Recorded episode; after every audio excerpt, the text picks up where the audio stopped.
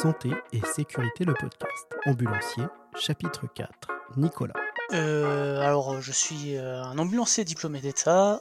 J'ai la trentaine d'années. Euh, je sévis sur Internet sous le nom de, du compte Twitter Les Perles du 15.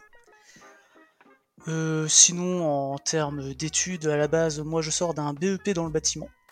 Puis j'ai passé un diplôme d'état d'aide-soignant et quelques temps après un diplôme d'état d'ambulancier profession où je me suis rapidement spécialisé en passant la formation d'adaptation à l'emploi d'ambulanciers en structure mobile d'urgence et de réanimation. Voilà, voilà. Euh, alors, euh, niveau ambulancerie, j'exerce depuis 2017. Sinon, en termes de pompier volontaire, j'exerce depuis 2007 déjà. J'ai commencé très jeune. Euh, mes premières interventions, j'avais 16 ans.